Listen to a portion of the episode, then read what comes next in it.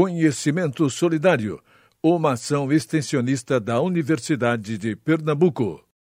Olá, sou Rajane Ferreira, professora da Faculdade de Enfermagem Nossa Senhora das Graças da Universidade de Pernambuco. Estou de volta com o segundo episódio da temporada Palavras Usadas na Pandemia da Covid-19, que faz parte da série chamada Conversando sobre. No primeiro episódio, você compreendeu o motivo da denominação novo coronavírus e o que significa a palavra Covid-19. Além disso, compreendeu também o que você pode fazer para evitar se contagiar pelo novo coronavírus. Continuaremos então conversando sobre as palavras que são divulgadas na mídia e que talvez você não compreenda e por isso pode ter alguma dificuldade em acompanhar bem os informativos sobre a Covid-19 no mundo. Neste segundo episódio, a nossa conversa será com a professora Marília Teixeira de Siqueira. Ela é professora da Faculdade de Ciências Médicas da Universidade de Pernambuco e vai falar sobre a expansão da Covid-19, esclarecendo o significado de várias palavras. Com a palavra, professora Marília Teixeira de Siqueira. Olá, vou continuar conversando com vocês. O novo coronavírus, responsável pela Covid-19, se espalhou desde Wuhan. Lembram que é a cidade da China onde a epidemia começou? Pois bem, desde Wuhan, a epidemia começou a se espalhar pelo continente asiático, onde a China está localizada. Muitos países desse continente, como por exemplo Coreia do Sul, Japão e Singapura, também foram afetados pela epidemia, provocando muitas mortes por Covid-19. Bom, mas o que é uma epidemia? Epidemia é um aumento no número de casos de uma doença acima do que é normalmente esperado para a população de uma determinada área e período e que pode se espalhar por várias regiões, como bairros e cidades. Para simplificar a compreensão, vou dar como exemplo doenças como a dengue, a leptospirose e o sarampo, que também podem surgir como epidemias. Casos de dengue começam a ocorrer pela circulação de novo tipo de vírus da dengue, que são quatro, bem como casos de sarampo são diagnosticados em pessoas que não foram vacinadas. Ainda podemos observar que nos períodos de chuva pode ser esperado o surgimento de casos de leptospirose. Voltando à Covid-19, é divulgado que é uma doença que está se espalhando por vários países e continentes e usam a palavra pandemia. Então, o que significa pandemia? Pandemia é a ocorrência de casos de uma doença acima do esperado, afetando vários países e continentes. Já tivemos a pandemia de cólera nos anos de 1990 e neste século a pandemia devido ao vírus influenza A, também conhecido como H1N1.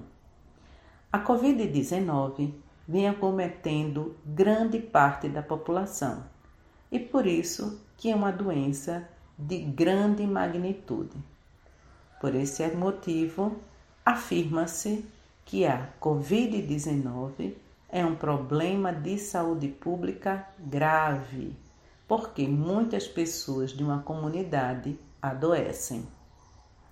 Quando isso acontece, os sistemas de saúde, no nosso caso, o Sistema Único de Saúde, que também denominamos SUS, precisa se preparar para atender casos suspeitos, confirmados e pessoas que tiveram contato com doenças da Covid-19, seja nos postos de saúde, UPAs e hospitais.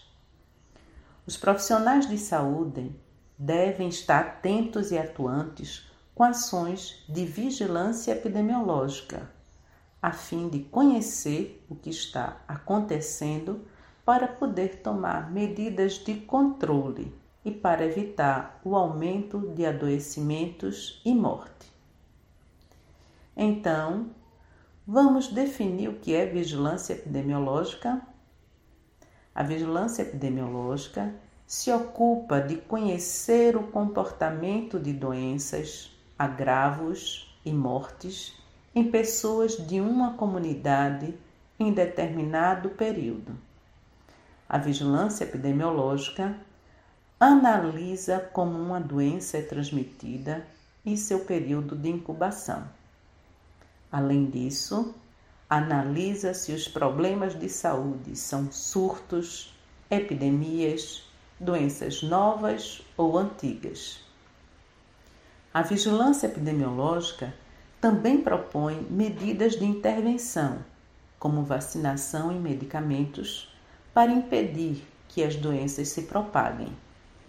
As medidas de vigilância epidemiológica podem ser a indicação de distanciamento social, quarentena e isolamento para doenças que são transmitidas de pessoas doentes para as sadias ou em situações que ainda não temos vacinas ou medicamentos disponíveis.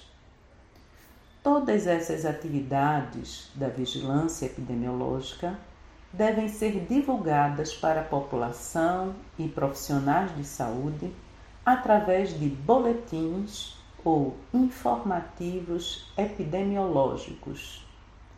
A vigilância epidemiológica está presente nas secretarias de saúde dos municípios, estados e Ministério da Saúde.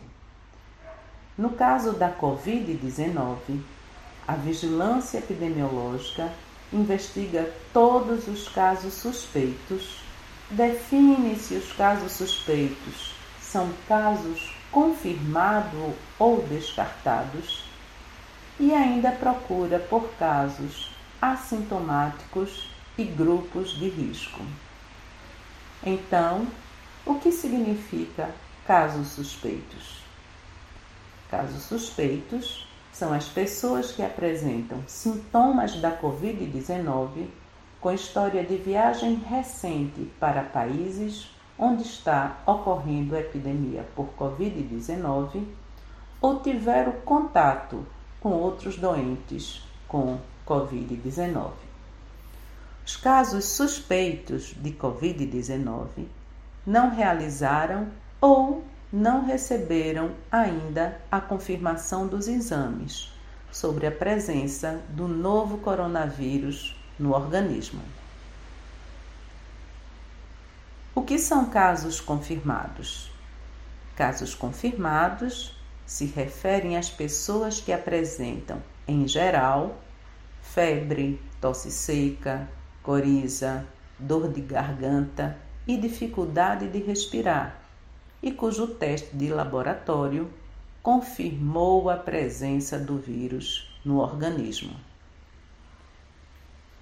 E o que são casos assintomáticos?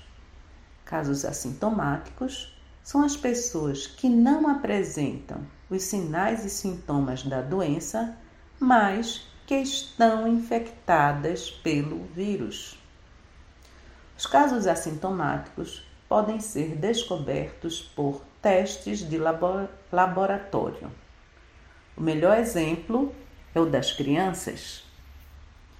Muitas delas são infectadas pelos vírus, mas não apresentam febre, tosse seca, coriza, dor de garganta e dificuldade de respirar.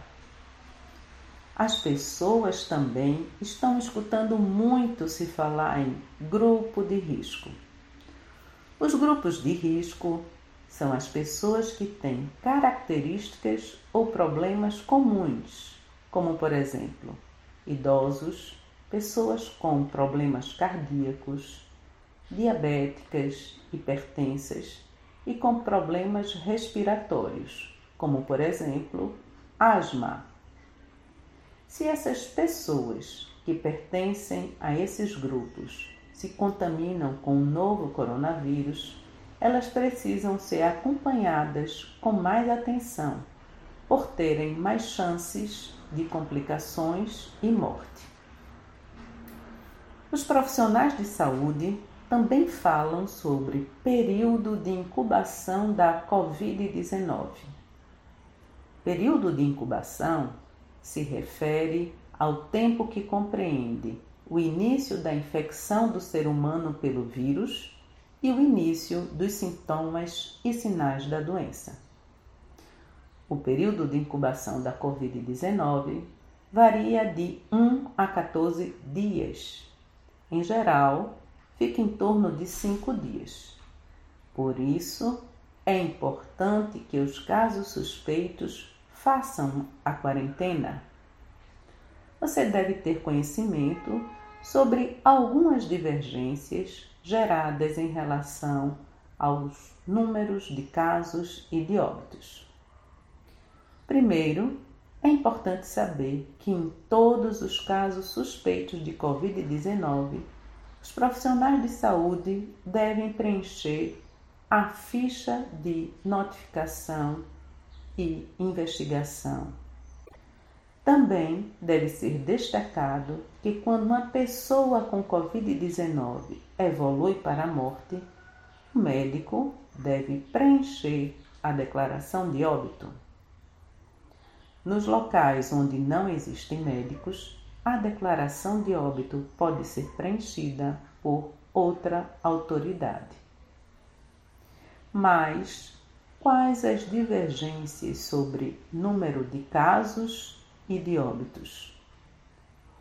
Algumas pessoas acham que ocorre subnotificação, ou seja, existem casos confirmados de Covid-19, mas estes não foram notificados como Covid-19.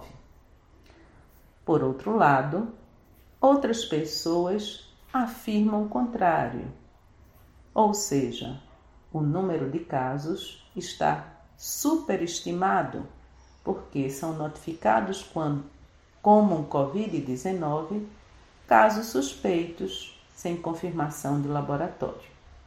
Em relação aos óbitos, a polêmica está em torno do preenchimento da declaração de óbito, pois tem sido observado que não está sendo registrado casos suspeitos de Covid-19 que não realizaram exames de laboratório ou ainda em situações em que ocorreu o óbito, mas o resultado do exame ainda não foi conhecido.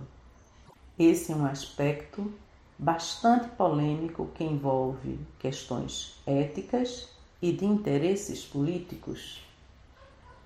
Pare e pense um pouco sobre esse tema e procure analisar os aspectos éticos e a quem interessa e por que interessariam essas informações do ponto de vista político. Bem, caso tenha ficado alguma dúvida, sugiro que você escute outra vez. Estarei à disposição e muito obrigada pela sua atenção. Bem, antes de encerrar esse segundo episódio, Gostaria de agradecer à professora Maria Teixeira de Siqueira pela sua participação nesta série.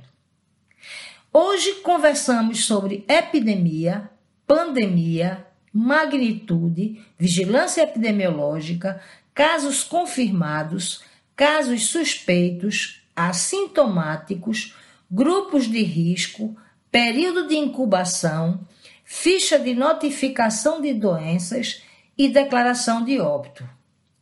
Finalizando esse episódio, lembre-se que muitas das mensagens que circulam nas redes sociais não são confiáveis. Sempre tente verificar se a informação é verdadeira. Se tiver qualquer dúvida, não hesite em procurar uma fonte segura, como a Organização Mundial de Saúde, Organização Pan-Americana de Saúde, secretarias de saúde ou as universidades. Todos os episódios estarão postados nos canais de comunicação da Universidade de Pernambuco, como também no canal do YouTube que se chama O SUS Nosso de Cada Dia. Lá você também vai encontrar outros vídeos que podem lhe interessar. Fique à vontade para se inscrever e deixar as suas perguntas e comentários. Muito obrigada e até o próximo episódio da temporada Palavras Usadas na Pandemia da série Conversando sobre. Conhecimento Solidário, uma ação extensionista da Universidade de Pernambuco.